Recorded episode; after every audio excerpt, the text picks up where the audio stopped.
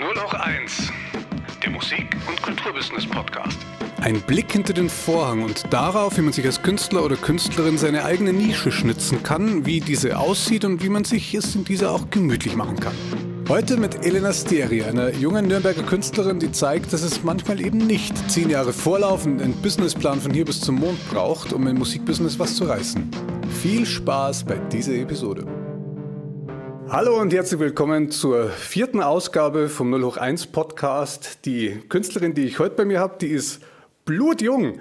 Die hatte im November 2018, habe ich nach langer Recherche herausgefunden, ihren allerersten Auftritt, ähm, vermutlich, und hat seitdem mehr Wind gemacht, als die meisten KünstlerInnen es in zehn Jahren hinbringen. Und die war zum Beispiel Band der Woche bei Puls, ist von der Initiative Musik gefördert worden, wo sich ja viele unserer KollegInnen die Finger danach abschlecken, hat einen Song bei Spotify mit einer halben Million Plays und, und, und. Ähm, wir haben eine spannende Zeit, in der wir gerade leben und darum gleich mal am Anfang die Frage, wie geht's dir? Lebst du denn noch? Bist du noch da? Hallo erstmal. Ähm, ich lebe noch, ja. Und gerade geht es mir eigentlich ganz gut. Ähm, ich schreibe wieder ganz viel und ja, habe wieder Energie dafür. Irgendwie gab es jetzt so eine lange Zeit, so diese 2020 auf 21 Phase, wo alle so gesagt haben, ja, yeah, 2021 wird das Jahr. Und dann hat man so gemerkt, vielleicht wird es doch nicht das Jahr. Und ähm, das hat auch mich getroffen, obwohl ich da gar nicht so drüber gedacht habe. Aber da war so ein kleines Tief irgendwie. Und da gehe ich gerade raus. Und das ist sehr, sehr schön. Es fühlt sich sehr schön an. Bin super dankbar. Das, das freut mich zu hören, dass es dir so weit ganz gut geht. Ich habe überhaupt noch nicht deinen Namen gesagt. Elena. Das ist richtig, ja. Elena Steri, heute meine, meine Gästin aus Nürnberg zugeschaltet. Ähm, ich habe auch den Eindruck, dass du noch ganz quicklebendig bist. Schließlich hast du vor acht Stunden erst ein Video veröffentlicht, eine Neuaufnahme von Harry, was du, ähm, glaube ich, 2019 schon auf einer CD rausgebracht hast, die ich damals sogar von dir gekriegt habe auch. Ähm, da hast du heute früh oder heute Vormittag ein Video online gestellt, das ist unfassbar schön geworden. Es ist Wahnsinn. Ich weiß nicht, ob du Fox kennst, PHOX. Mhm, ja, kenne ich. Ich habe noch nie eine Band aus Europa gehört, die nach denen klingt. Also du hast eine ganz andere Stimme, finde ich, aber das Setup, so, es ist ah, herrlich. Leute, macht alle mal kurz Pause beim Podcast und hört euch Harry äh, in der im, in Band Redo, glaube ich, heißt mhm. das äh, bei YouTube. Großartig. Welche Band ist das denn? Ich kenne dich nur solo. Ja, das ist meine Band. Ähm, 2020 ist irgendwie trotzdem bei mir super viel passiert, obwohl ich jetzt nicht viel live gespielt habe, aber ich habe mir halt irgendwie die Pause genommen, um mich nach einer Band umzuschauen. Und ich, ich habe irgendwie sehr lange gesucht, weil ich wollte, dass es zu 100 Prozent passt und weil ich wollte, dass die Leute halt auch wissen, worauf sie sich einlassen, weil ich meine, es ist halt nicht mehr nur ein Hobby, sondern wir finden auch Geld damit und es ist auch das, was ich irgendwie machen möchte. Und genau, bin dann so, habe dann echt aktiv gesucht, habe auch aktiv nach Frauen gesucht. Ich wollte, dass es 50-50 ist. Das war so die Schwierigkeit so ein bisschen am Anfang. Und genau, also wir sind alle sehr verstreut. Mein Drummer wohnt in Stuttgart, meine Basserin wohnt in Mannheim und mein Gitarrist wohnt auch hier. Ist auch ein guter Freund von mir. Aber ja, also es ist schwierig, aber es ist machbar und ich bin sehr zufrieden. Wie, wie habt ihr das recorded? War so, also es war so ein Flüsterpostprinzip. Ich habe im Prinzip also das erste Gerüst von dem Song auf Klick aufgenommen. Dann ja. habe ich es Basti geschickt, meinem Drummer, der hat die Drums eingespielt. Dann ging es an Hannah, meine Basserin, die hat dann ähm, Mellotron und Synthesizer eingespielt und dann und an den Flo. Genau. Und dann ging es wieder zurück an mich und ich habe nochmal drüber recorded, weil ich ja dann irgendwie die Stimmung viel mehr hatte und es mir ja, dann auch leichter gefallen ist. Genau. Okay, okay, ähm, ja, Wahnsinn. Nice. Also ähm, bin, bin komplett geplättet. Ich habe das Video mitgekriegt, ich habe es davor bei der Recherche und mir kurz reingehorcht und bin komplett hängen geblieben. Darum bin ich jetzt gerade ein bisschen spät dran beim Podcast. Ach, weil ich es so schön finde. Ähm, wir sind uns zum ersten Mal über den Weg gelaufen. Da habe ich einen Songslam in Regensburg gemacht und habe wie immer gesucht nach jungen Künstlern und Künstlerinnen, die ich da spielen lassen kann. Und dann wurde mir zugetragen, da gäbe es so aus Nürnberg jemand, den muss ich mal unbedingt. Da hast du, das war eh 2019. Ja, genau. Kann es sein? Wer hat dir das denn zugetragen? Ich, ich war da so total, ich habe es gar nicht gecheckt, was da abgeht. Der Flurfunk. Ähm, als, als jemand, der auch ein paar Sachen veranstaltet, ist es halt so, man guckt halt ins Netz und schaut, was machen die anderen so, gerade so in den umliegenden Städten und dann sieht man halt, ah ja, da taucht ein Name in Nürnberg gerade verdächtig häufig auf und dann sieht man halt ein kurzes Video und weiß dann, ah ja, der oder die, das ist jetzt interessant für mich. Ähm, ich habe dich als ein herrliches Beispiel dafür in Erinnerung, wie ähm, hm, für das, was es eigentlich ausmachen sollte, wie dieses ganze Business eigentlich funktionieren sollte. Nämlich, ähm, ich habe keine Ahnung gehabt, wer du bist. Ähm, ich habe nur so, so, so, ein Booking von so einem Slam, da hat man auch nicht immer die Zeit, dass man da groß recherchiert, sondern ich habe kurz rüber geguckt und gedacht, ja, das ist, glaube ich, gut. Laden wir die mal ein und dann warst du da und du hast dich auf die Bühne gestellt und dann Soundcheck und dann spielst du da am Abend und bläst halt alle um. Ähm, so diese, diese, dieses, das Wesentliche, um das es hier eben eigentlich geht, nämlich ähm, die, die Lieder, die da ähm, bei dir rauskommen, die, wie du die auf die Bühne raufstellst, das war was, das hat, hast du gewonnen damals, weißt du das noch? Ja, die, die Novak und ich haben den Slam ja. gewonnen. Super witzig. Ach, das war dir im Biergarten draußen. Ja, genau, genau. Das eine Mal im Biergarten draußen. Ja, stimmt. Ähm, vollkommen zu Recht, ähm, finde ich. Äh, war, war, ein, war ein herrlicher Abend für mich, für uns alle. Also wie immer bei diesen Abenden, wo man halt so schön zusammenkommt. Auch bei diesem Slam versuche ich ja auch wirklich immer so halbwegs Parität hinzukriegen, dass ich 50-50 ähm, Männchen und Weibchen da oben stehen habe. Beim Podcast habe ich es bis jetzt auch geschafft. Und ich finde es immer wieder beeindruckend, äh, wie viel ich da diskutieren muss. Ja, das, ähm, ich muss auch viel und, diskutieren übrigens. Ja, aber das, aber das Lustige ist, jetzt, jetzt bin ich ein Cis-Männchen und ähm, allein dadurch, dass ich so was Banales versuche, wie dass ich sage, ja, mach mal halt dann gefälligst 50-50. Ja. Also drunter mache ich es nicht. So, ähm, in der Melze selber, in der ich das veranstalte zum Beispiel, muss ich da nicht diskutieren, aber ich werde immer wieder darauf angesprochen und dann gibt es natürlich Stimmen, die sagen, ja, das ist ganz gut so und dann gibt es diese kritischen Stimmen, die fragen da dann nach, so, ja, aber muss das denn sein? So, na, es muss überhaupt nicht sein, weil nämlich das Schöne ist, dass ähm, beim Finale ich habe jedes Jahr beim Finale so einen krassen weiblichen Überhang, dass allein das vollkommen beweist, vollkommen beweist, dass die ganze Diskussion vollkommen sinnlos ist. Aber das ist ja was, was bei dir durchaus auch ein Thema ist. Also ich kriege das immer wieder mit, wenn ja. ich, also gerade jetzt bei der Einleitung, du sprichst über die Band und sagst, du hättest da gern 50-50. Ähm, du hast auch vor kurzem in deinem Team einen Wechsel gehabt und auch da hast du gefragt, explizit nach einer Managerin. Ich stelle jetzt mal, ich stelle mich jetzt mal blöd. Ähm, warum? Also ich finde es immer ein bisschen schwierig, wenn man sich jetzt so als feministische und irgendwie auch, ja, also ich habe auch Migrationshintergrund und ich hatte auch Angebote von Männern schon bekommen, von männlichen Managements und habe die dann abgelehnt, weil es sich irgendwie nicht richtig angefühlt hat, mich repräsentieren zu lassen von ähm, weißen Männern als Frau, die irgendwie so viel Struggle hat, auch mit dieser Thematik. Und ich hm. beschäftige mich einfach ultra krass damit. Und ich finde, es gibt halt einfach weniger Frauen im Musikbusiness, die dort arbeiten. Das ist nicht, es ist bei Musikern auch so, aber vor allem in so Positionen, wo es um Technik geht, wo es um Production geht, wo es um Management geht, ist es einfach ein krasser Männerüberschuss. Und irgendwie möchte ich, also ich habe jetzt auch viel mit Frauen zusammengearbeitet für die EP, die jetzt kommt und ich habe gemerkt, dass es voll gut funktioniert und dass es einfach irgendwie ein anderes Level ist und mir das voll viel gibt und mich das voll empowert. Und deswegen fände ich es irgendwie super cool, wenn ich auch das im Management hätte, weil ich glaube, dass es einfach auf eine andere Art verstanden wird.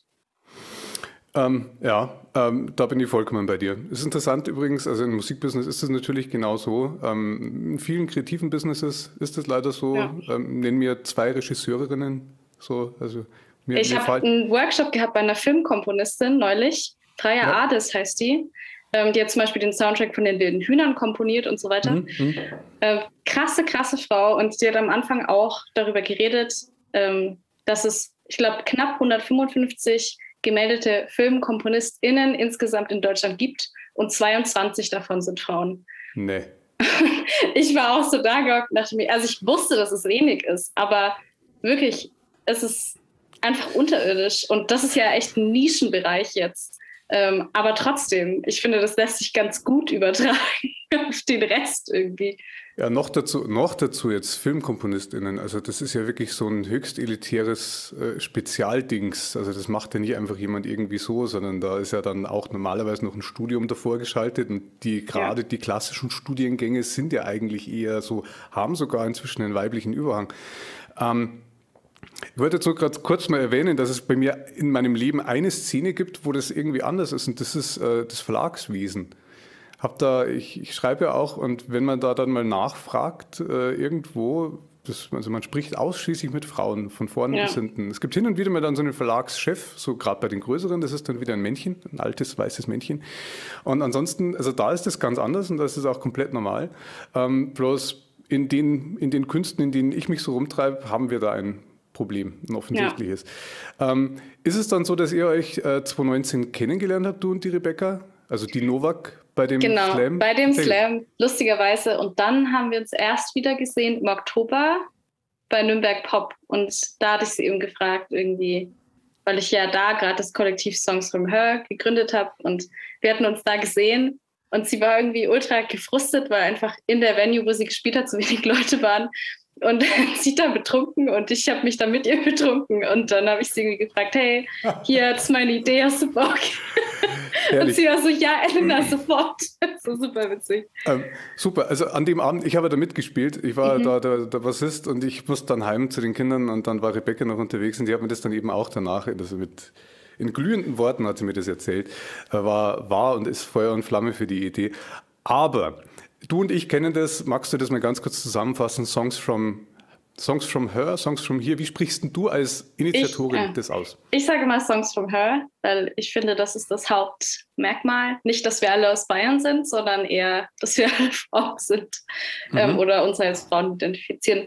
Ähm, genau, Songs from Her hat sich irgendwie ursprünglich auf der Idee gegründet, dass ich fand, ähm, ja, ich hatte ein Release-Konzert von meiner ersten EP, ne, feine kleine EP und ähm, da hatte ich mir zwei Frauen als Support geholt und es wurde so irgendwie als was total Besonderes aufgefasst und dann haben hm. irgendwie voll viele Leute danach auch gesagt, boah, das war voll cool, voll besonders, dass da nur Frauen waren, das war voll ungewöhnlich und dann saß ich ähm, so mit dem Paul, so meinem ehemaligen Manager da und wir haben uns überlegt, irgendwie schon krass. Und dann meinte er, ja, es gab damals so eine Reihe, ähm, die hieß, glaube ich, American Songbirds, vor einer ganzen Weile.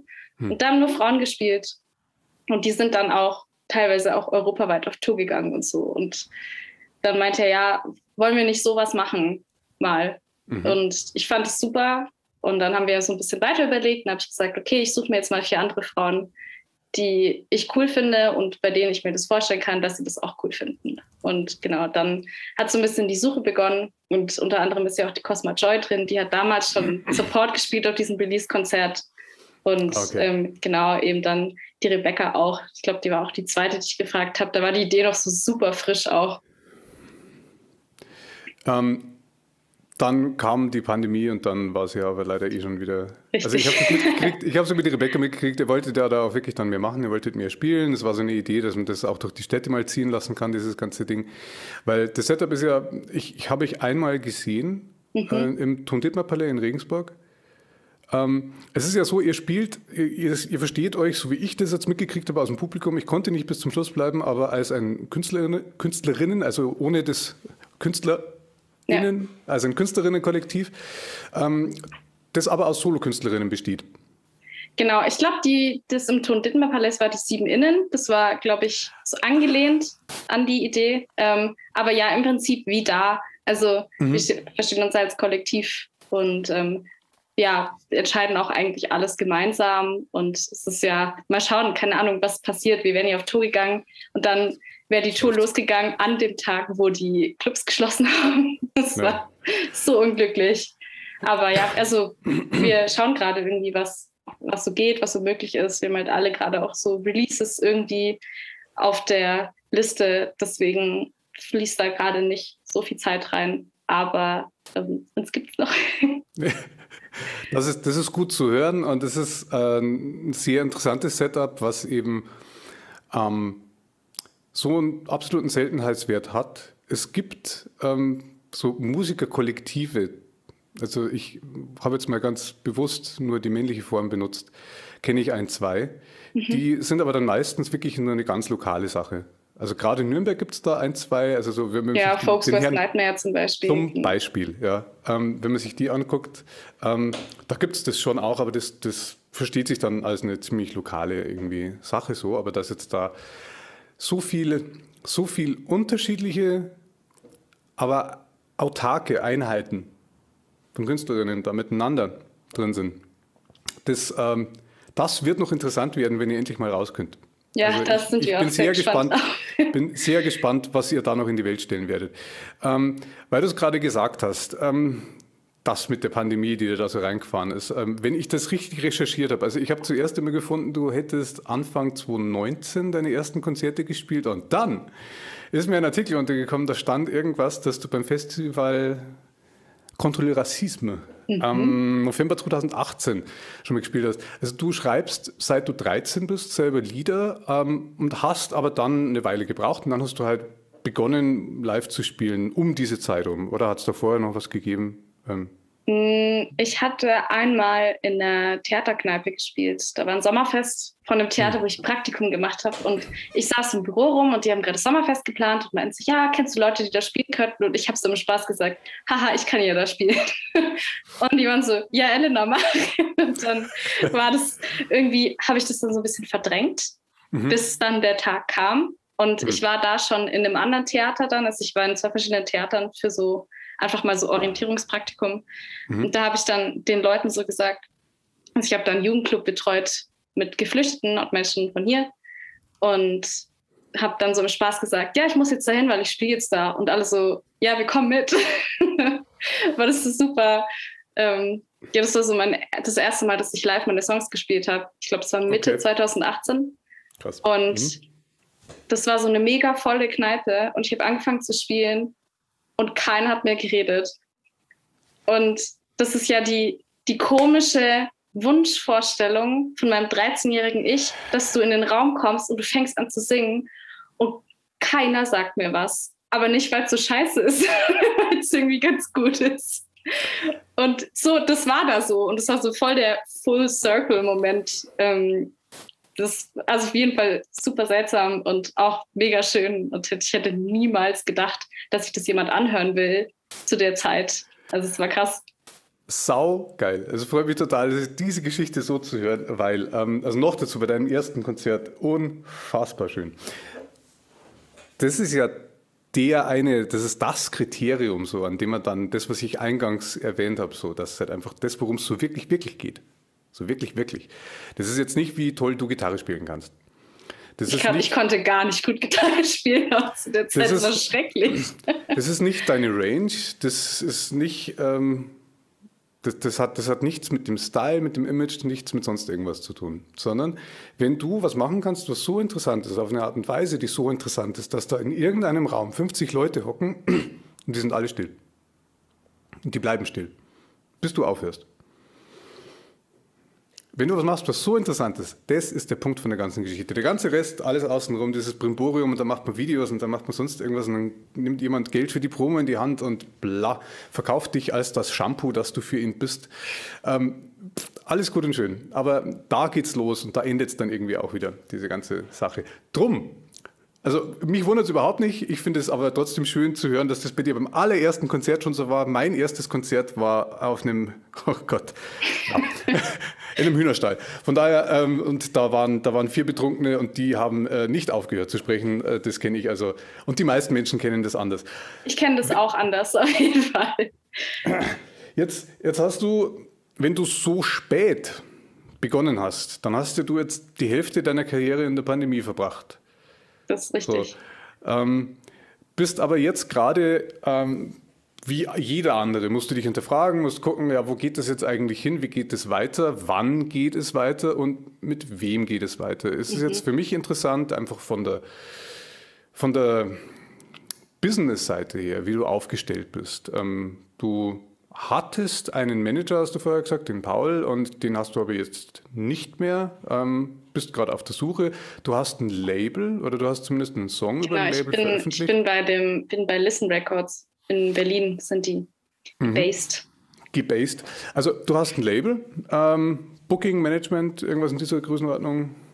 Management schaue ich gerade, Booking ist auf der Liste. Ähm, das haben wir jetzt so überlegt, okay, wenn dann die EP rauskommt, ähm, die jetzt dann bald rauskommt, und dann hat man so, so ein kleines ja, so Toolkit an Rezensionen, das ist immer gut. Und wir drehen jetzt mit der Band eine Live-Session, weil ich meine, so die Hurry-Session war sonst noch ziemlich mellow im Gegensatz zu dem, was jetzt kommt.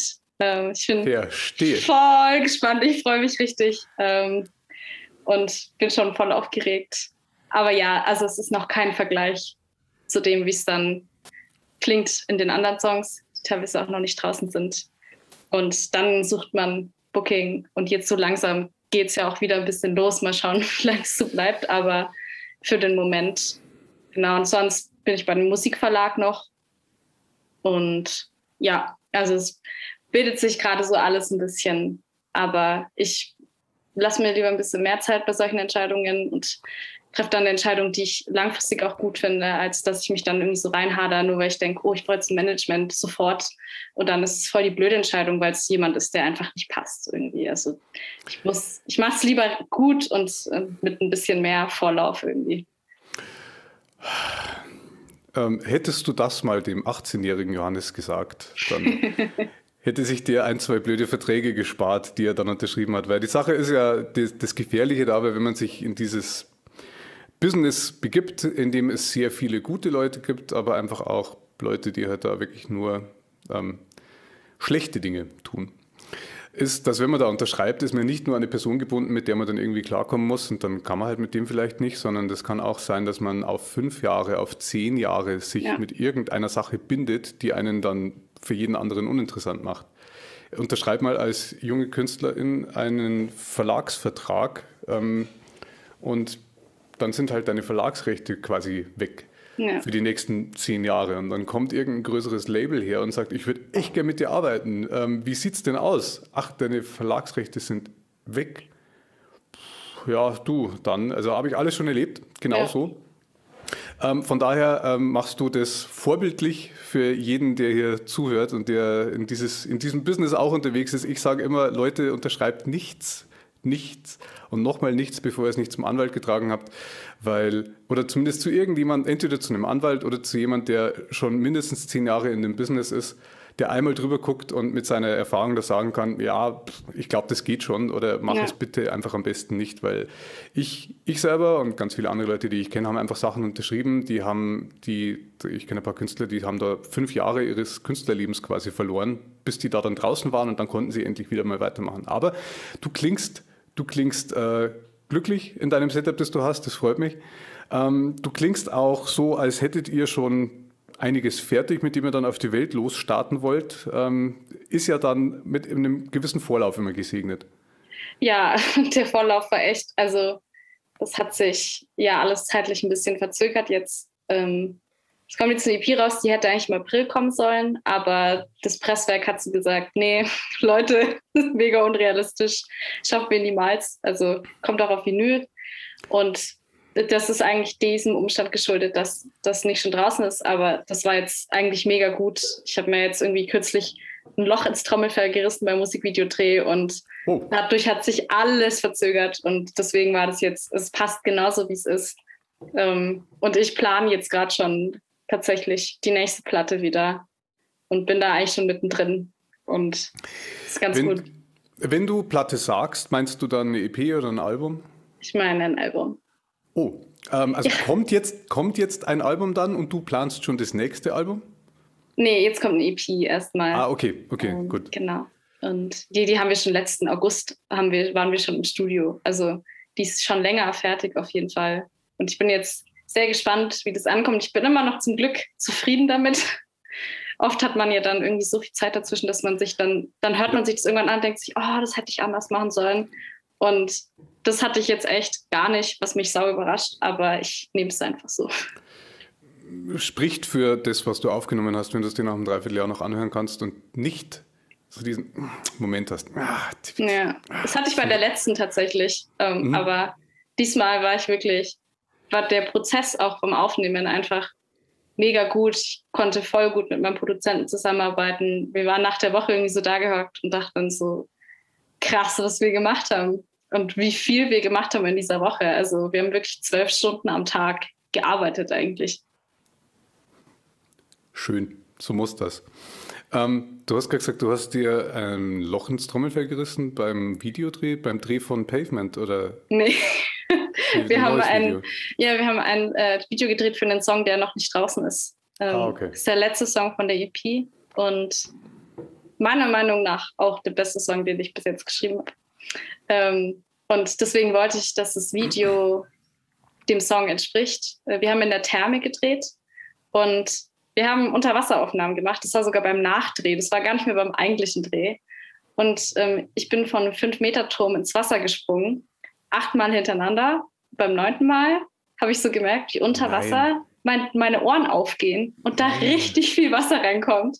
Und ich habe wirklich fünf Minuten so Schmerzen gehabt, dass ich auch gar nicht reden konnte. Also, und aber ich dachte auch nur, okay, ich habe einfach Wasser ins Ohr bekommen. Und ja. alle Leute im Dreh waren auch so, ja, komm, Elena, jetzt schluckst ein paar Mal und ähm, so, und dann passt es wieder. Aber ich hatte einfach den ganzen Tag wirklich nichts mehr gehört. Wir haben Text-Takes gedreht und ich habe wie so eine Oma da gestanden, mich, musste mich so konzentrieren, damit ich das gleichzeitig spreche, wie es im Lied ist und so. Ähm, aber jetzt ist es ist wieder zugewachsen, also ist alles gut. Aber es waren wirklich drei Wochen, also ich konnte drei Wochen keine Musik hören, nichts machen, nicht auf laute Straßen gehen. Man denkt wirklich nicht, wie wichtig das ist, dass die Ohren funktionieren. Also man weiß es einfach nicht zu schätzen. Aber jetzt weiß ich es wieder zu schätzen, auf jeden Fall. Amen. Äh, seien wir mal alle froh, dass deine Ohren jetzt wieder funktionieren, die da nichts geblieben ist. Wäre wirklich schade drum. Ähm, wenn man dir so zuhört, wie aktiv du ähm, warst, bist und wie du längst schon wieder mit dem Kopf in der Wolke der nächsten Platte steckst und ähm, dass da durchaus auch einige Leute mitarbeiten. Jetzt meine, gibt es eben diese Band und dann gibt es auch dieses Label und dann ist man hier auf der Suche nach dem und dann nach dem. Da sind wir ja weit darüber hinaus, dass jetzt jemand neben dem Studium mal schnell noch ein, zwei Konzertchen spielt. Ähm, weil eine der Sachen, die für mich in diesem Podcast eben so interessant sind, sind so diese ganzen verschiedenen Ausprägungen von.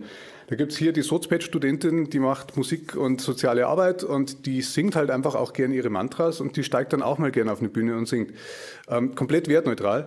Und dann gibt es auf der anderen Seite die Leute, die sind im Bierzelt, 120 ähm, Tage im Jahr und das sind alles Musiker. Und dann gibt es da hinten den, den Rapper und da drüben den Produzenten und alle diese verschiedenen Wege im Business irgendwie zu überleben sind interessant und valide und jeder ist anders.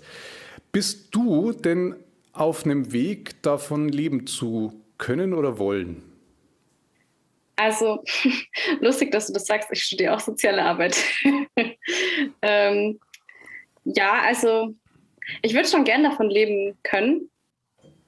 Ich möchte das aber auch nicht erzwingen, weil ich das oft bei Leuten sehe, die sagen, ich will unbedingt Musik machen, ich will nichts anderes machen und ich will, dass es funktioniert. Das sind dann oft die Menschen, die dann irgendwann Sachen machen, die funktionieren, die aber mhm. eigentlich irgendwie stark davon abweichen, von dem, was sie eigentlich machen wollten. Mhm. Und ich möchte mich eigentlich nicht so kompromittieren. Und deswegen bin ich irgendwie gerade so in dem Mindset, so, was passiert, passiert. Und es ist cool und ich freue mich. Und ich stecke mir nicht dieses, oh, in drei Jahren möchte ich dort sein musikalisch. Also natürlich möchte ich irgendwo sein, aber mhm. ich muss nicht auf Biegen und Brechen dahin kommen, weil manche Dinge auch ihre Zeit brauchen. Und es gibt Leute, die machen zehn Jahre Musik und dann werden die erst richtig groß. Und ich glaube, man muss den Dingen irgendwie auch ein bisschen Zeit geben. Aber na klar würde ich gerne davon leben wollen. Also das wäre so auf jeden Fall die Wunschvorstellung. Hm. Das ist eben das Interessante dabei, also weil du es jetzt gerade angesprochen hast. Es gibt Leute, die haben da einfach so einen Drang danach, das zu machen. Und die lebt sich aber bei jedem halt anders aus. Ähm, da gibt es so das Team Bonnie Ware irgendwie. Ähm, ich habe von dem in letzter Zeit sehr viele Interviews gelesen und gehört. Ich also ich, ich ersauf Guter Typ. Guter ich ersauf in dem Typen. Das ist echt Wahnsinn. Und dem, wenn man zuhört, der grummelt halt da mit seiner Grizzlybär-Stimme dann immer so, ach ja, eigentlich lass mal, lass mal irgendwie chillen so. Mhm. Mach halt einfach wirklich dein Ding Und je mehr du es probierst, umso schwieriger wird es und du kannst es nicht erzwingen und mach halt einfach das, mach dein Ding. Wo man ich dann denke, ja, das ist, das ist gut und schön, wenn ich der Justin Vernon bin. Und wenn ja. ich mich in der Hütte einsperre und mache Forever, Forever a Go und dann gehe ich wieder raus, dann kann ich schon sagen, mach halt einfach dein Ding. So, jetzt, äh, das ist halt nur nicht jedem gegeben. Ja, und auf der, auf der, anderen Seite gibt es aber dann das, das totale Gegenteil. Also die, die wirklichen Business-Leute, wo man sich manchmal fragt, wieso machst du eigentlich Musik und nicht gleich ähm, Business? Also da, es gibt ja in diesem Business einfach Leute, da merkt man, die, die, sind, die haben den ganzen Tag das Handy in der Hand und da ist immer nur am Netzwerken, connecten und am, am, am Machen und auch noch am Spielen irgendwie so. Ich glaube, das gibt es aber in jedem Beruf. So die Leute, die irgendwie das machen aus Leidenschaft und die Leute, die machen, weil es für sie funktioniert. Ähm, aber ja, klar, bei Musik merkt man das natürlich krass. Also ich kenne auch Leute, die machen einfach krasse Popmusik für die breiten Massen und sagen halt so, ja, ich will halt im Stadion laufen und ist irgendwie dann ihr Ansatz. Und wenn es für die funktioniert, okay, mein Ansatz ist es nicht, weil ich irgendwie ja Sachen schreibe, die voll persönlich sind und die eine sehr bestimmte Nische ansprechen, die irgendwie an die richtigen mhm. Orte gelangen müssen, weil sie nicht überall funktionieren. Aber das ist okay, mhm. finde ich. Mhm. mhm, mhm, mhm.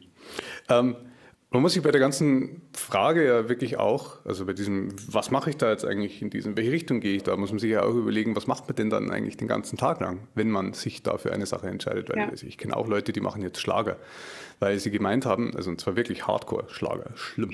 Ähm, Sorry für die Wertung, liebe Schlagerfans, aber. Ähm, ich, ich, bin nicht so Schlagerfan. Nee, also ja, ich kann es verstehen. Ähm, weil die tatsächlich halt da einfach einen Markt gesehen haben und gemeint haben, ja, da kann man, wenn man das so macht, dann kann man, die reden dann immer, also die sprechen ausschließlich in Zahlen, irgendwie ja. so viele Klicks und Likes und dann breaken wir das top-down irgendwie über Dach und dann machen wir hier, also Business-Sprech von hier bis dort. Aber die machen halt jetzt 350 Tage im Jahr Schlager.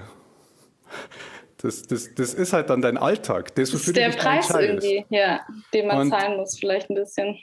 Eben, und da also bin ich definitiv auch von dem Team, mach halt bitte das, was du sowieso machen wollen würdest, wenn keiner zuguckt. Ähm, und was du, was du halt für dich selber daheim machst, was du den ganzen Tag machen kannst, weil du wirst es den ganzen Tag machen müssen, wenn ja. du davon leben können willst. Ähm, du hast ein Video gedreht vor nicht allzu langer Zeit, das heißt Pavement heißt die mhm. Nummer. Ähm, bei dem hast du mit Regie geführt auch, habe ja. ich gelesen. Finde ich großartig. Das ist nämlich auch eine dieser Sachen bei diesem Business, dass sich das immer mehr dahin entwickelt, dass man, naja, halt selber Dinge können muss. Und ähm, also einer von den ganz Großen in Deutschland jetzt, den, der, der, ich stolper ständig über den, der Mirko von Uncle M. Ähm, mhm. Der hatte so ein Credo auf seiner Seite auch stehen, mach so viel selbst, wie du kannst, den Rest erledigen dann wir. Aber erstmal mach du so viel selbst, wie du kannst. Das ist was, dem hänge ich auch nach. Also bin ich ganz, ganz großer Fan von diesem DIY-Gedanken. Allein schon, weil man dann einschätzen kann, was welche Arbeit ist. Ich weiß bei mir halt inzwischen ganz genau, weil ich alles schon mal gemacht habe, welche Sachen ich wirklich überhaupt nicht kann. Ja. Und dann jemand anderem in die Hand drücken kann, aber weil ich es schon mal gemacht habe, kenne ich wenigstens die Grundbegriffe und kann sagen, ja, ähm, mach mal da bitte ein bisschen mehr bla. Anstatt dass man einfach nur sagt, gefällt mir nicht. Das ist ja auch um, das ähm, Interessante irgendwie an Musik, dass man, also ich musste so viele Sachen lernen, von denen ich wirklich keine Ahnung hatte. Und es hat mich wirklich in der kurzen Zeit schon so massiv überfordert. Hm. Ähm, aber dadurch habe ich halt auch voll viele Sachen gelernt. Also ich kann zum Beispiel viel besser verhandeln inzwischen. Mhm. Ich meine, Musik ist auf jeden Fall einer der sozialsten Jobs, die ich kenne. Das wird mhm. krass unterschätzt. Die meisten Leute denken halt, mhm. ja, man setzt sich halt kurz vor der Gitarre hin und schreibt was. Aber nein, man muss einfach alles machen. Man muss das aufnehmen, man muss mit Leuten kommunizieren, man muss Preise aushandeln, man muss Mails schreiben, ähm, man muss irgendwelche Videos schneiden, man muss Content machen auf Social Media irgendwie, wenn man so will, dass es so halbwegs man da so ein Profil hat. Ähm, man muss halt auch viele Sachen machen, auf die man vielleicht gar keinen Bock hat. Und ähm, man macht sie dann trotzdem, weil es dazu gehört. Und das finde ich mega krass irgendwie. Das Skillset, das dazugehört, ist immer wieder, ähm, ist immer wieder interessant, beeindruckend, ähm, manchmal auch ernüchternd, ja. wenn man merkt, was es eigentlich noch alles gibt, was man verdammt nochmal können könnte. Zumindest. Es gibt Leute, die machen ja wirklich nichts anderes. Die spielen nur Musik und äh, also die schreiben Musik und singen gern. So. Also auch im Business, auch Leute, die funktionieren, also die irgendwie weiter oben sind. Ähm, geht auch irgendwie alles. Aber je mehr du weißt, umso autarker bist du, umso bessere Entscheidungen kannst du treffen, umso eher kannst du einschätzen, wenn jemand einen, Verlag, einen Vertrag vor die Nase hält, dann kann man vielleicht dann irgendwann selber auch schon sagen, ja, aber sorry, das ist doch wohl jetzt. Ich will auch immer wissen, wie alles cool. geht, weil ja. ich manchmal dann auch die Befürchtung habe oder die Angst, dass es jemand nicht für mich entscheidet oder jemand falsch für mich entscheidet oder mhm. ich das selber machen muss und dann keine Ahnung habe, und das war jetzt irgendwie so, als ich aufgehört habe, mit dem Paul zu arbeiten. Ich musste diese ganzen Entscheidungen treffen mhm. und war super überfordert, weil ich überhaupt nicht wusste, ähm, was da jetzt richtig ist oder was, was cool ist für mich und was vielleicht nicht so cool ist. Und das lernt man dann auch irgendwie. Ähm, absolut. Du hast vorher ein, ein, eine Wortkombination in den Mund genommen, die da, was dieses DIY ähm, machen müssen, angeht, das vollkommen auf die Spitze treibt. Ähm, wir sind ja in einer Zeit des immer noch andauernden Umbruchs. Also wir als, als Musizierende in einem Musikbusiness, was ja wirklich Musikbusiness ist, ähm, da verändert sich in den 20 Jahren, seit ich jetzt Musik mache, also es ist eigentlich sogar schon länger, ähm, 24 Jahre mache ich jetzt Musik, da hat sich das ganze Ding einmal von links nach rechts gestülpt von äh, CDs. Also ich habe tatsächlich vor dem Internet begonnen, Musik zu machen und bin dann den ganzen Weg einmal komplett über Napster, äh, über Napster durch bis heute mhm. spaziert. Früher gab es das ganz anders als heute, dass du als Künstlerin einfach Künstlerin sein hast können und jemand anders hat die ganze Promo für dich gemacht. Heute, Social Media, musst du, musst du selber dich präsentieren, Content liefern, du musst dir ein Image überlegen, du musst äh, dir eine, manchmal auch, machen manche Leute, eine Persona überlegen, die du ja. da in der Öffentlichkeit dann bist. Wie geht's denn da dir mit der Social Media? Ist das was, das du als, ähm, du machst es ja, ich habe den Eindruck, du machst es selber? Ich mache es selber, ja. weiß man immer nicht. Es ist echt sehr interessant, wenn man nachfragt, auch bei manchen Leuten, in, die jetzt noch gar nicht mal so riesengroß sind, die dann sagen, nee, da, das macht eigentlich, macht mein Bruder zum Beispiel. Ja. Ein, ein anderer hat eine Agentur. Man merkt bei dir ähm, eine so eine Theorie, die ich habe, ähm, dass du relativ spät erst in die Social Media reingekommen bist, also später als ich zum Beispiel, und dich dort als Musikerin vermarktet hast, weil bei dir mehr Leute bei Instagram sind als bei Facebook, also ungefähr doppelt so viele. Ja, also das ist super absurd. Also ich hatte Facebook, hatte ich, glaube ich, schon relativ am Anfang dann, weil ich irgendwie gespielt habe. Und dann haben mich Leute gefragt, ja, können wir dich finden und so. Und Instagram, also dagegen hatte ich mich wirklich, ich habe mich so lang gesträubt. Und dann habe ich es irgendwann im Juni 2019 oder so, weil ich dachte mir so, mhm. ja, okay. Ich habe auch kein privates Profil auf Instagram, mhm. weil ich weiß, wenn ich anfange, privat Leuten jetzt noch zu folgen, dann bin ich nur noch auf dieser App. Und das ist wirklich was, das möchte ich um jeden Preis vermeiden, weil mhm. ich merke schon, also ich folge nur, also fast nur Musikerinnen bei Instagram, weil ja, das ist das, wofür ich da bin. Mhm. Und ich merke da schon, dass ich anfange, mich zu vergleichen und dass ich in diesem Vergleich nie gut abschneide. Und das ist immer so ein, ich finde, also bei mir kommt und geht es so in Wellen und es gibt Zeiten, wo mir irgendwie Social Media mehr Spaß macht und ich mehr Bock habe, irgendwie ja mal was zu posten oder zu sagen, hey, hier, keine Ahnung, kommt das Video, da kommt, kommen die drei Teaser hinterher und so. Und in, im Moment ist es auch wirklich so, ich plane das alles, ich plane, wann ich was poste, damit ich es beim mhm. Label auch abstimmen kann. Mhm. Und irgendwie ist es auch eine Erleichterung zu wissen, okay, das ist an dem Tag fällig und so weiter. Mhm. Aber es gibt Phasen und ich hatte jetzt so, keine Ahnung, bis vor zwei, drei Wochen echt eine Phase, wo es mich wirklich so einfach, so mich auch krank belastet. Also ich sage wirklich krank belastet, weil es mich, mhm. es war nicht mehr gut und es war nicht mehr gesund. Und ich habe echt wenig Zeit auf Social Media verbracht, weil es mich so runtergezogen hat. Und ich dachte, also wenn man lange genug schaut, dann denkt man immer, dass man nichts kann. Und also ja, es ist, ich finde es mega schwierig. Ähm, ich wünschte auch, ich müsste mich nicht vermarkten, weil ich finde das mega anstrengend und eigentlich finde ich, sollte das, was man tut, für sich selber stehen. Ja. Aber wir leben in einer Zeit, wo alles mega schnell ist und wo die Aufmerksamkeitsspanne von Leuten super kurz ist und wo das nicht mehr reicht, dass du gut bist, sondern du musst dich auch gut präsentieren können. Das, das sowieso. Ähm, hat aber auch natürlich eine, eine positive Seite, das. Ähm, ja. ohne, ohne da jetzt allzu viel Lanze brechen zu wollen für diesen Abgrund, für dieses schwarze Loch. Ey, ich habe mich auch super krass vernetzt über, vor allem über Instagram. Ich habe mich ja. mit so vielen Künstlerinnen vernetzt und ich bin so dankbar dafür. Also wirklich, das hat mir auf jeden Fall Türen aufgemacht, die sonst nie aufgegangen wären. Und ja, also es hat auch viele, es hat auch viele gute Seiten. Manchmal ist es echt so ein Empowerment Space, was ich mega schön finde. Aber oft, also für mich selber persönlich, finde ich es oft schwierig und schwierig, sich nicht davon abhängig zu machen, den Wert als Musikerin nicht davon abhängig zu machen, wie viele Leute was sehen, wie viele Leute was liken, wie viele Leute auf irgendwas reagieren. Also man muss echt, ich musste mir echt für mich auch immer wieder krass lernen, da die Grenze zu ziehen. Ich habe ich hab gerade in der Pandemie irgendwie so meine Phasen gehabt, in denen ich einfach raus war. Also aus Gründen, ich habe auch, ich habe zwei Kinder und wenn die da mal unbetreut irgendwie daheim rumsitzen, dann, dann machst du nicht groß irgendwie ja. Kunst.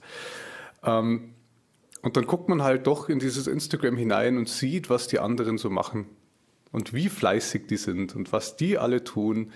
Und dann ist da halt immer vorher natürlich ein Filter. Keiner macht da ein Foto von sich rein, das er selber nicht schön findet. Keiner macht da, äh, keiner.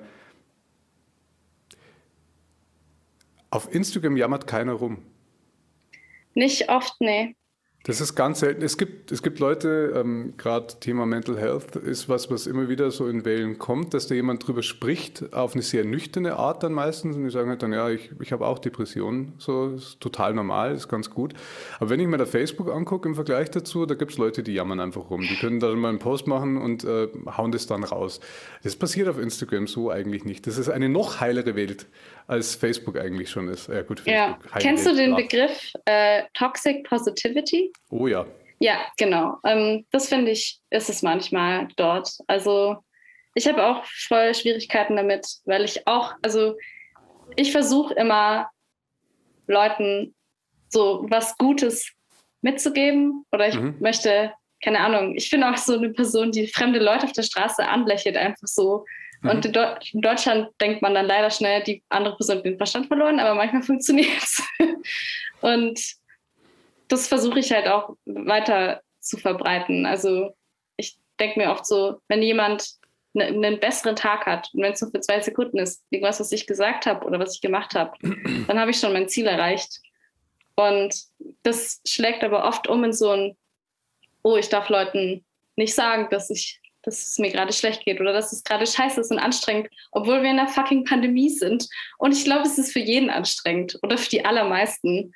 Ähm, und es nervt mich tatsächlich auch krass an manchen Tagen, dass es immer so ein, oh ja, mein Leben ist so cool, mein Leben ist so gut mäßig ähm, ja, ist irgendwie. Äh, Eben, also das ist, das ist ja die, also diese, diese Toxic, Toxic Positivity, das ist ja da die negative Seite davon. Aber jetzt hast du gerade was angesprochen, das hat mir durchaus, also da bin ich selber eigentlich genau auf demselben Dampfer unterwegs, dass ich mir denke, wenn ich da den Mund aufmache, dann versuche ich irgendwas in die richtige Richtung zu schubsen, wenigstens.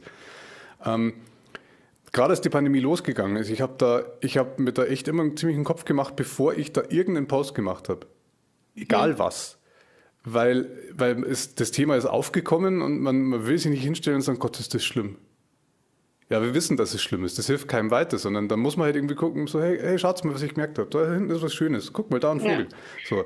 Äh, dafür kann man es ja auch nutzen. Also das, das, der Versuch, eine positive Energie darüber rüberzubringen, das ist jetzt eben nicht nur, das gibt es ja auch in nicht toxisch, das gibt es auch in gut. Ähm, ich glaube, es ist echt eine Gratwanderung. Aber es ist eine Gratwanderung ja. und das ist ein, ein, so ein, so kleines Tier. Sehr schmaler Grat. Links und rechts ein Abgrund. Ähm, wie viel Zeit geht da bei dir drauf? Ist das was, was du hm. täglich machst? Schedulest du deine Posts? Hast du da so eine App, sowas wie, wie Later zum Beispiel, mit dem du das anlegst im Kalender? Oder machst du das von Hand? Ich mache das noch von Hand, aber jetzt, wo du sagst, also ich habe schon länger drüber nachgedacht, weil es ein bisschen den Druck rausnimmt. Also jetzt vor allem, wo ich Absprachen halte mit ähm, irgendwie Dritten, wann ich was, wann was rausgeht und man ist dann vielleicht unterwegs und hat einfach keine Lust mehr drüber nachzudenken. Oh, ich muss, ich habe mir, ich musste mir manchmal einen Wecker stellen, um schnell was zu posten. Ja. Ähm, und wollte das, habe es dann gepostet und habe dann auch mein Handy weggelegt. Ich hatte dann keine Lust, da irgendwie direkt mhm. die ganze Zeit zu scrollen und zu updaten. Ähm, mhm. Hm. Ja, also, aber es geht schon, es geht schon, gerade geht gut Zeit rein, weil gerade viel los ist und weil jetzt mhm. gerade, also in nächster Zeit auch viel kommen wird, mhm. contentmäßig. Also wir haben echt so ein, der Plan ist echt gut gefüllt gerade ähm, und man muss ja um ein Release rum echt immer richtig präsent sein und eigentlich jeden Tag irgendwie was machen oder so. Der Hustle Mal schauen, wie das real. wird. ja. ja. Aber kann ich aber, also aus meiner Erfahrung nur empfehlen, sich da mal irgendwas anzugucken, mit dem man das schedulen kann. Also weil ich da dann, ich setze mich da einmal in der, wenn ich gerade eine Phase habe, in der ich überhaupt aktiv bin, ich erlaube mir selber auch Phasen, wo ich gar nichts mache. Mhm. Weil wenn ich nichts zu sagen habe, dann halte ich den Mund. Ja, ähm, voll. Ist, ist in dem Style, in dem ich unterwegs bin, ist es auch nicht so, dass da jetzt irgendwie jeden Tag jemand auf fünf Posts von mir wartet. So. Aber es aber entspricht auch einfach meiner Persönlichkeit. Ich kann es authentisch ganz gut verkaufen, dass ich halt einfach nichts sage, wenn ich nichts zu sagen habe und das ist nicht schlimm. Aber wenn ich dann mal gerade aktiver bin, wenn mir ein Release ansteht, ein Video rauskommt oder sonst was, dann hocke ich mich halt einen Tag hin, mache mhm. das ganze Zeug, bastel das alles in meinem Photoshop irgendwie zusammen, dann kann ich es hochladen und sage, das am Sonntag, das am Montag, das da, das da, das da. Und dann mache ich das Ding zu und habe für zwei Wochen komplett meine Ruhe. Und während ich so beim Kaffee da sitze und, und irgendwie auf Zeit nachlese, wie viele Leute jetzt wieder gestorben sind an Corona, macht es bling, irgendwer hat ein Bild geliked. Moment mal, Ach stimmt, ja, da, ich habe irgendwas gescheduled. Okay, cool. Ähm, also es äh, durchaus entlastet mich in diesem äh, ganzen Social Media Hunger, ähm, der ja einem die ganze Zeit entgegenbrüllt, einfach mal sagen zu können, okay, das ist jetzt allocated, da gibt es diesen einen Sonntag alle zwei Wochen und da sitze ich da und mache das und danach ist mir das Pompell. Da ist es mir dann wieder wurscht. Ja, es ist eigentlich auf jeden Fall smarter. Also ich schreibe halt immer sehr so Spur of the Moment mäßig mhm. ähm, gerade rein, was ich da jetzt fühle oder ja, habe dann oft, also ich schreibe die Texte oft schon vor und copy-paste die dann rein, schreibe die Texte oft in dem Moment, wo ich wirklich Bock habe, das zu schreiben, mhm. weil ich finde, manchmal merkt man das, wenn sich jemand was aus den Fingern saugt und man so denkt, ah, muss noch jetzt was drunter schreiben. Was schreibe mhm. ich da jetzt drunter? Mhm. mhm. ähm, das möchte ich irgendwie bei mir nicht. Also ich verstehe auch, warum Leute das so machen. Ähm, ich mache das irgendwie für mich selber irgendwie immer so sehr frei von der Leber weg. Sagt man das so? Ja, oder? Ja, ja sagt man so. ähm, genau. Ja. Weil, weil, wir gerade bei Begrifflichkeiten sind. Das ist eine Sache, da will ich auch noch kurz mit dir drüber reden. Das finde ich nämlich bei dir ziemlich interessant, dass du als eine deutschsprachige, also als eine deutsch sprechende Künstlerin, sorry, also wenn, wenn schon dann Präzision, mhm. also eine deutsch sprechende Künstlerin ähm, ja, nicht nur Englisch singst, sondern auch deine Social Media auf Englisch befüllst. Ja. Das war was, weswegen ich am Anfang meinte, ich müsste mit dir Englisch reden, wenn du kommst dann, weil du das so konsequent durchgezogen hast. Das ist bei deutschen KünstlerInnen ist das sehr selten und zwar meistens aus einem ganz guten Grund, weil die das einfach auch nicht können, dass die authentisch jetzt da alles in Englisch schreiben. Ähm, Finde ich gerade interessant bei der Social Media Frage. Jetzt bist du in einem Stil unterwegs, der international funktioniert. So, also du machst jetzt nicht irgendwie irgendwas, was dich an, an den Ort bindet. Deine Musik, die geht ja genauso in, in jedem anderen Land. Gibt es ja das. Also das ist jetzt nicht Rammstein, so, was, was einfach so einen harten Bezug einfach zu einem land hin hat. Ähm, wie kam das und wie, wie geht das weiter? Bist du auf die englische Sprache jetzt für dich, ist das deine Künstlerpersona so ein bisschen vielleicht? Mm, also ich fühle mich im Englischen sehr viel wohler als im Deutschen. Ich finde, manchmal kann man im Englischen Sachen viel präziser sagen. Und ähm, also ich spreche halt schon Englisch, seit ich, ja, also ich habe es in der Schule gelernt, aber eigentlich spreche ich so richtig Englisch, seit ich 13 bin. Ich hatte irgendwie früher sehr viele so Internetfreundschaften und habe dann halt viel mhm. mit den Leuten geskypt. Mhm. Und dann musst du halt reden. Du kannst mhm. nicht Deutsch reden. Du hast keine Möglichkeit, weil dann verstehen die dich nicht. Und ein sehr mhm. guter Freund von mir wohnt in Norwegen, mit dem bin ich auch wirklich seit, puh, seit ich 15 bin befreundet. Und wir sind immer noch ganz gut befreundet. Und ähm, mit dem musste ich immer Englisch reden, weil er konnte halt Norwegisch, er hatte ein bisschen Deutsch in der Schule, aber nicht wirklich. Und dann war ich irgendwie dazu gezwungen und dann habe ich halt auch gemerkt, okay, ich fühle mich im Englischen sehr wohl irgendwie, wenn ich schreibe. Ich habe auch viel Tagebuch auf Englisch geschrieben, habe Bücher auf Englisch gelesen, Filme auf Englisch geschaut. Also es, ich habe auch teilweise mitten im Satz Sprache gewechselt an irgendeinem Punkt und habe es gar nicht mehr gemerkt. Und dann so meine Mama irgendwie so am Tisch und so, Elena, du redest wieder Englisch. Und ich habe es halt nicht gecheckt. Ähm, super witzig. Und keine Ahnung, deswegen schreibe ich auf Englisch und ich weiß halt auch, dass ähm, auf Instagram mir inzwischen auch viele Leute folgen, die nicht deutschsprachig sind. Mhm. Und ja, und dann war ich irgendwie so, okay, keine Ahnung, ähm, der Inklusion halber möchte ich das einfach auf Englisch machen, anstatt irgendwann zu wechseln. Und keine Ahnung, ich fühle mich da einfach wohler. Aber theoretisch, also ich weiß nicht, ob ich immer Englisch singen werde.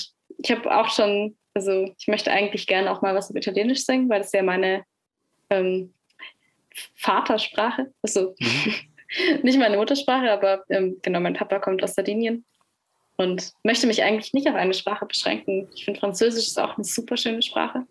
Vor allem irgendwie, was so, ja, ich weiß nicht, einfach den, den Sound von der Sprache angeht einen sehr schönen Klang. Ähm, ja, deswegen, ich, ich will mich da gar nicht so festlegen eigentlich. Mal schauen, was passiert und wo ich mich wohlfühle. Vielleicht ist es ja noch was ganz anderes, was irgendwie noch mhm. dazu kommt. Verstehe. Ähm, das Interessante für mich ist eben, dass es wirklich ganz wenig KünstlerInnen gibt aus Deutschland, die sich, die in der Lage sind, sich authentisch auf Englisch zu präsentieren man merkt meistens ganz schnell, ah ja, da versucht jetzt jemand. Ja. Das, ist, das irritiert mich zum Beispiel jetzt als, als, als Hörer dann, als, als jemand, der dann einfach nur Konsument ist, über alle Maßen, wenn da eine deutsche Rockband meint, in Deutschland spielend und aus Deutschen bestehend ähm, und auch dann halt auf Englisch ihre Posts machen zu müssen, obwohl da wirklich einfach die noch nie aus ihrem Dorf rausgekommen sind. Das ist meistens was, was mich irritiert und bei dir ist das was, was so rund ist, dass ich, wie gesagt, am Anfang gemeint habe, okay, in welcher Sprache spreche ich jetzt mit der, wenn die da ist? Wir werden es herausfinden und mhm. ähm, war dann äh, halt überrascht. Habe ich interessant gefunden. Elena, ich muss die Gretchenfrage stellen. Hast du TikTok? Nein. Nein, ich habe keinen TikTok. ich weigere ah. mich immer noch ein bisschen. Also ah. ich, ich, ich bin so im Clinch, weil ich sehe, dass sehr viele Musiker sich gerade einen TikTok-Account machen.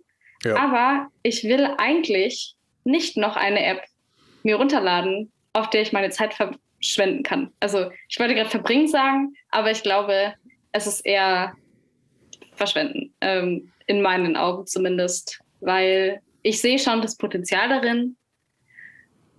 Aber ich weiß nicht, es ist halt so als so eine App gestartet, wo so 13-jährige Mädchen irgendwelche Sachen gemacht haben. Und jetzt sind da auch so alte Männer drauf. Und ich denke mir so, oh, lass, die, lass die Kinder in Ruhe. das klingt so blöd. herrlich, herrlich. Ähm, ähm, ja, ja, ich weiß nicht. Ähm, ich ich sehe es einfach nicht, Zeitkapazitäten technisch. Ich sehe es bei mir einfach nicht. Und, Vor allem, ich, ja. also würde man sich TikTok in die Arme werfen, geht man genau in die Richtung von dem, was zumindest für mich an Social Media schwierig ist. Also gerade das, dass es so visuell ist, dass es so unfassbar kurz ist. So diese 15 Sekunden denke. Ähm, das ist halt das, einfach diese Schnelllebigkeit. Ach, Ballern, zack, zack, zack, zack. Ähm, das ist ja auch schon, also es ist ja schon ungewöhnlich gerade. Ich habe schon ein paar Gespräche mit Leuten geführt, dass Bands Alben machen. Das ja, ist schon, das ist schon so, bist du verrückt? Weil Singles funktionieren doch viel besser und die kriegen viel mehr Streams. Und ähm, ja, wieso machst du ein Album? Das ist voll die Geldverschwendung. Und ich finde halt, also wenn man es jetzt darauf münzt, ich finde halt nichts besser als ein Album, was man komplett durchhören kann, wo einfach alle Songs gut sind und es passt zusammen und du hörst es dir ganz an bist einfach nur glücklich, dass sich jemand die Mühe gemacht hat, ähm, das noch so zu machen. Und ich finde, TikTok ist irgendwie das EP-Prinzip, nur mit Videos. So ein bisschen. Ja, wenn es überhaupt eine EP ist. Das ja. ist eher so der 20-Sekunden-Teaser, wo nur der Refrain vom, wo, wo nur der ja. vom Hit da ist. 20 Sekunden und sonst gar nichts mehr. Ähm, ja, ich finde es vor allem als Künstler selber so interessant, ähm, dass ich ich habe jetzt zum allerersten Mal in meinem Leben auch einfach einen Song geschrieben und habe den rausgebracht. Mhm. Ohne dass ich den in ein Album reinstecke. Ohne dass ich zuerst das Album fertig denke. Das mache ich seit bald 20 Jahren in unterschiedlichsten Bands und Formationen, dass man, wenn man schreibt, sich immer zuerst fragt, okay, was ist denn der Rest, was ist der Kontext, was habe ich denn noch, wo gehört das hin, passt das dazu, wenn ich das auf das, ja, puh, dann müsste ich eigentlich das auf eigene EP tun, weil da passt es nicht rein. So, ich finde es selber so befriedigend, in einem größeren Ding zu denken, als nur in diesem einen Lied. Mhm. Und da eben so einen kleinen Kosmos rundum zu bauen, vielleicht nur eine Geschichte oder bei mir dann hin wieder mal ein Buch dazu zu schreiben, also so weit muss man ja da nicht gehen. Aber ein Album ist auch für einen, für einen Künstler oder eine Künstlerin ein ziemlich befriedigender Rahmen, um darin zu denken, dass man eben diese 10, 12, 13, 14 Songs hat und die sind halt, die haben eine Einheit. Man rein, rein pragmatisch, man muss ja auch irgendwie dann mal in ein Studio gehen. Und wenn man da schon mal ist, dann kann man ja mehr als einen Song aufnehmen. Also es gibt ja auch andere gute Gründe, warum es Alben heute immer noch gibt. Aber diese Bewegung ist natürlich riesengroß. Ich habe da kürzlich ein interessantes Interview gehört, in dem jemand gemeint hat, ähm, ja, die, quasi die, großen, die große Musikindustrie, die denkt immer noch im Album, mhm. tatsächlich, so also ganz oben. Und alles unten in der Realität und vor allem die Hörer, die sind, die sind längst in der Single gelandet. So, also weil Spotify das eben so bricht, dieses Ding. Du hast ein Album, ist ja gut und schön, aber dieser eine Song, dieses eine Lied, dieser eine, eine Pop, diese eine Popballade. Die diese eine, diese eine Popballade. Ja. Ähm, wir nähern uns langsam dem Ende des mir selbst gestellten Zeitlimits, das wir in diesem, das wir in diesem Podcast-Format haben. Ich habe aber noch ein paar wichtige Dinge, die, die muss ich nur aus dir rauskisten, die muss ich nur wissen. Ja. Und zwar, ähm, du hast ein Feature mit A Tale of Golden Keys, ähm, das ja auch in deinen Promotexten auftaucht, weil das durchaus eine beachtliche Reichweite gekriegt hat, dieses, dieses Lied. Ähm, das hat im Moment äh, 583.724 Plays. So wild. ähm, wie kam das zustande?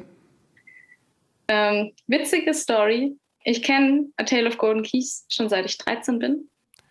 Und die haben auf einem Badentreffen gespielt in Nürnberg also so ein Straßenmusikfestival. Das ist ja auch Nürnberg, äh, Golden ja, auch Nürnberg, genau. Und Located. ich bin dahin, weil ich habe das Programm angeschaut und fand den Namen von der Band irgendwie witzig. Und dann mhm. bin ich dahin und die waren da ja alle irgendwie so 17 oder so. Die hatten alle College-Jacken an. Ähm, oh, süß. Super süß. Und äh, irgendwie, naja, war man dann so, als ich so angefangen habe, naja, war man dann so im selben Orbit.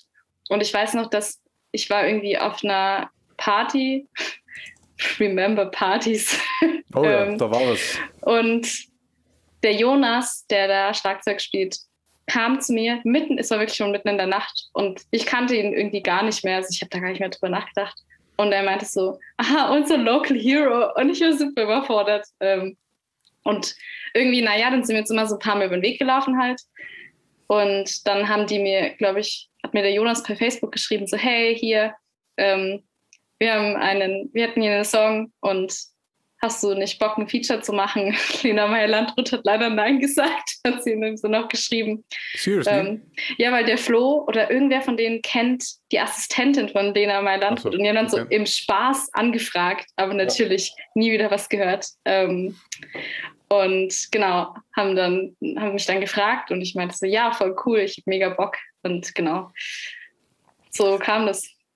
Haben die, haben die, also ich meine, einfach nur wegen der Größenordnung, ist das, gab es da eine Kampagne dazu? Ist das, ist das ein Song mit einem Video? Ist, das, ist, ist da was gefahren worden dafür, dass das so groß ist oder ist das einfach ein Selbstläufer, das Lied? Gar nicht. Also ich weiß noch, das kam raus letzten August, da war ich gerade im Urlaub und irgendwie war ich so, ja, ich finde den Song auch ganz cool und so. Ähm, es hat ja schon so ein bisschen Summer-Vibes irgendwie und war, glaube ich, ein guter Zeitpunkt für den Song. Aber ja, ich hätte also, ich hätte niemals damit gerechnet, dass der so viele Klicks kriegt. Ich habe, die haben dann, ich glaube, irgendwie Listen meinte dann eben, da war ich noch gar nicht bei Listen Records ähm, und die haben mich dann gefragt, hey, sollen wir das auf deinem Profil eigentlich mitpitchen? Das wäre doch cool. Und ich meinte so, ja, sicher. Ähm, habe mir da nicht so viel Gedanken drüber gemacht und dann schaue ich so am nächsten Monat, man sieht ja mal diese monatlichen Hörer und da stand irgendwie so 80.000. ich war mega verwirrt erstmal. Ähm, aber ich habe mich auch richtig gefreut. Ja, also ich freue mich immer noch, wenn ich den Song anschaue, weil ich mir denke, cool, das ist halt, also in einer Zeit, wo irgendwie Streaming-Zahlen halt leider voll wichtig sind manchmal.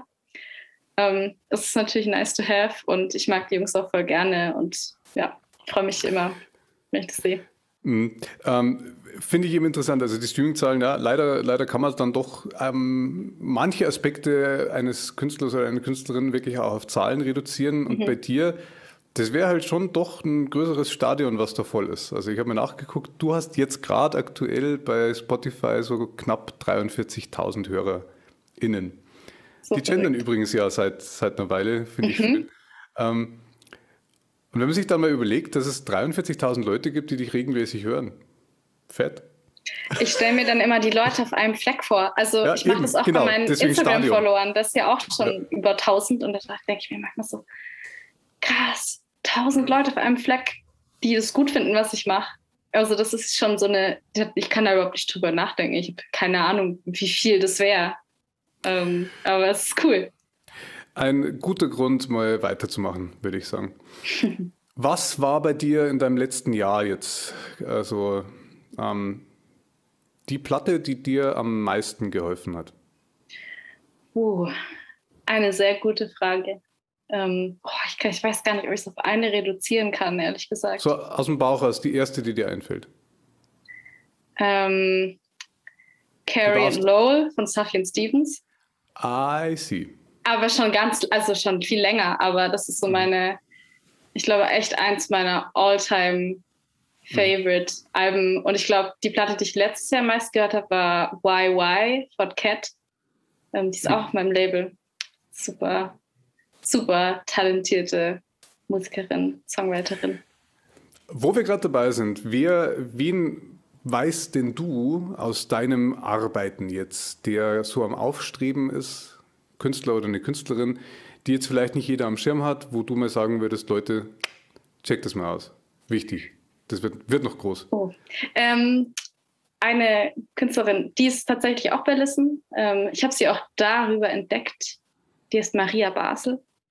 Mhm. Und die macht so Mellow, Electro, RB, Hop. Ich kann es nicht gut beschreiben, aber mhm. ihre Musik ist so krass, sphärisch und holt einen so ab. Und sie hat halt jetzt eine EP rausgebracht, die ist Layers. Und man merkt halt so richtig, dass sie einfach schon ewig Musik macht und dass sie genau weiß, wo sie damit hin will. Und hm. das finde ich mega beeindruckend. Sie macht echt so Soundwelten auf. Also ich habe wirklich, ich glaube, ich habe einen Song von ihr auf YouTube irgendwie live angeschaut und war sofort, ich habe es ich wirklich gehört und war sofort so, ja, okay, das wird richtig groß. Ähm, ich weiß nicht, es hat so seine ganz eigene Note. Ich, ich finde sie auf jeden Fall richtig krass. Also, Maria Basel? Mhm. Also okay. wie Basel, wie die, ähm, die Stadt. Stadt. genau. Okay, okay, gut. Werde ich mir mal anhören ähm, und alle da draußen bitte auch unbedingt. Wo wir gerade bei allen da draußen sind.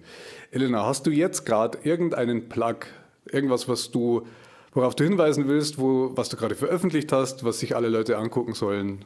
Ein Gibt es da gerade was? Also Harry, ich habe es am Anfang schon erwähnt, genau. check, check, bitte alle Harry aus. Ähm, oder irgendwas, woran du gerade arbeitest, wo du sagst, haltet euch mal alle still, weil ja, Ende dieses ähm, Jahres kommt irgendwas. Gibt es da was? Ähm, also bald kommt eine Single nochmal und mhm. dann bald darauf, in so zwei Monaten, kommt ähm, die EP endlich raus.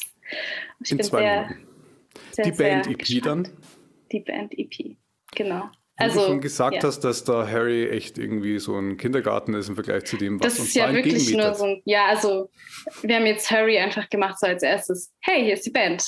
Wir ja. sind hier, wir machen das. Ähm, so klingen wir vielleicht ungefähr. Und so zum Introducen quasi. Und genau, Harry ist auch nicht auf der EP drauf. Das war nur so ein One-Time-Thing, mhm. wo ich mir dachte, cool, ich will das jetzt mal wieder arrangieren, so wie ich es jetzt machen würde und ähm, ein bisschen Wärme in die Welt spreaden. Aber ja, ähm, es kommt neue Musik und noch ganz viele andere Sachen und ich bin echt sehr, sehr gespannt, ähm, wie das ankommt. Ich bin es auch. Damit sind wir jetzt bei der letzten Frage angekommen für den heutigen Abend, den wir da miteinander verbracht haben, labernd im Zoom. Nämlich, du bist jetzt im Vergleich zu den anderen Leuten, die ich bis jetzt interviewt habe, bist du vergleichsweise kurz erst ähm, auf der Bühne. Hast aber schon ziemlich viel gesehen, hast offensichtlich einen Plan von dem, was du machst und willst und äh, bist ziemlich gut unterwegs von dem, was ich jetzt hier gerade so mitkriege. Allein, was wir heute alles gestriffen haben, da kommt ja wohl noch einiges von dir. Wenn jetzt bei dir nach dem Konzert ein 15-jähriges Mädchen dich anspricht oder ein 15-jähriger Junge und sagt, Wahnsinn, Wahnsinn, Wahnsinn, was du machst. Ich habe selber ein paar Lieder. Was muss ich machen? Wie geht denn das? Ich wäre gern, ich wäre gern auch. Ich habe mitgekriegt, du läufst bei Spotify eine halbe Million Mal. Ich, ähm, ich will Musik machen. Was muss ich denn machen? Wo muss ich drauf schauen? Einfach mal so kurz eindampfen aus deiner Erfahrung, wo du, wenn, wenn du das mal in, in a nutshell zusammenfassen müsstest. Was macht das aus? Das wäre das Wichtigste, worauf man da schauen kann und muss. Ich glaube, mein Grundsatz fürs Musikmachen und für alles drumherum war, wenn es dir nicht richtig, richtig Angst macht, dann ist es wahrscheinlich die falsche Entscheidung. Oh boy, das ähm, ist ja mal Wahnsinn. Also, weil ich musste mich einfach so oft ins kalte Wasser selber schmeißen hm. und muss es immer wieder. Und ich denke mir, die meiste Zeit, ich habe keine Ahnung, was ich mache oder ich weiß nicht, ob ich gerade das Richtige mache. Man muss, glaube ich, einfach machen und man darf keine Angst haben und man darf sich nicht davor denken, oh, das funktioniert sowieso nicht. Ähm, weil wenn man mit dem Grundsatz reingeht, dann versucht man es nicht mehr. Und das gilt fürs Musikmachen, es gilt vor allem dabei, wenn man sich irgendwie connectet mit anderen Leuten. Also ich war auch echt einfach, ich habe einfach ganz dreist gefragt zum Beispiel und meistens hat es funktioniert und hm. meistens hat es richtig gut funktioniert und ich hätte auf jeden Fall nicht die Kontakte, die ich heute hätte, hm. wenn ich das nicht gemacht hätte. Also ich glaube, man muss sich, man muss halt immer wieder wenn man vor dem Graben steht, versuchen drüber zu springen. Manchmal schafft man es nicht drüber, dann fällt man halt ins Wasser. Aber wenn man es halt nicht versucht, und ich glaube, das sind die Sachen, die ich halt nicht gemacht habe oder vor denen ich zu sehr Angst hatte, weil dann habe ich sie nicht gemacht. Das waren immer die Sachen, die ich am meisten bereut habe und nie die Sachen, die ich gemacht habe, weil da wusste ich dann wenigstens, dass es vielleicht nicht funktioniert hat. Herrlicher Abschluss eines, eines wunderschönen Gesprächs. Man muss sich mehr trauen. Oder was heißt mehr trauen? Man muss sich eigentlich immer Dinge trauen. Man muss sich fordern und man, man darf sogar Angst haben dabei. Und dann merkt man eigentlich, dass es spannend wird. Also finde ich einen ganz interessanten Gedanken, dass wenn hier die Comfortzone ist, dann ist halt da, where the magic happens. Ja. So, ähm, es geht halt nicht beides. Du kannst nicht gemütlich auf der Couch sitzen und irgendwas Relevantes machen gleichzeitig. So, man muss sich da dann auch die mal nackt in den Schnee stellen halt. Man muss es halt wollen auch einfach. Also ich glaube, einfach ja nur das zu machen, womit man sich wohlfühlt. Ich glaube, da kommt man schon bis zum, also bis zum gewissen Punkt, aber ich finde, dass gerade das Interessante ist, eben darüber hinaus zu gehen und zu schauen, was passiert. Ein herrlicher letzter Satz. Das ist das, das ist das Interessante, dass man über sich hinausgeht und dann mal schaut, was da passiert. Ich sage danke, Elena, für diese, es ist jetzt tatsächlich mehr als eine Stunde geworden, für dieses, für dieses sehr kurzweilige Gespräch. Ähm, ich habe eine herrliche Zeit gehabt. Ich bin sehr gespannt, was von dir noch kommt im Rest dieses Jahres und auch in all den Jahren, die da noch folgen. Und ich sage jetzt von meiner Seite mal Danke und Servus an alle da draußen. Bleibt uns gewogen. Ja, danke dir. Salut. Das war die vierte Folge von Nur noch eins, der Musik- und Kulturbusiness Podcast. Dieses Mal mit Elena Steri. Links zu ihr und auch zu mir findet ihr unten in der Beschreibung. Und jetzt freue ich mich auf die nächste Episode. Diese wird mit Lukas Schätzel sein, einem Urgestein trotz seiner jungen Jahre der bayerischen Popmusiklandschaft, der mir Rede und Antwort stehen wird zum aktuellen Stand der ganzen bayerischen Musikszene. Macht's gut und bis zum nächsten Mal.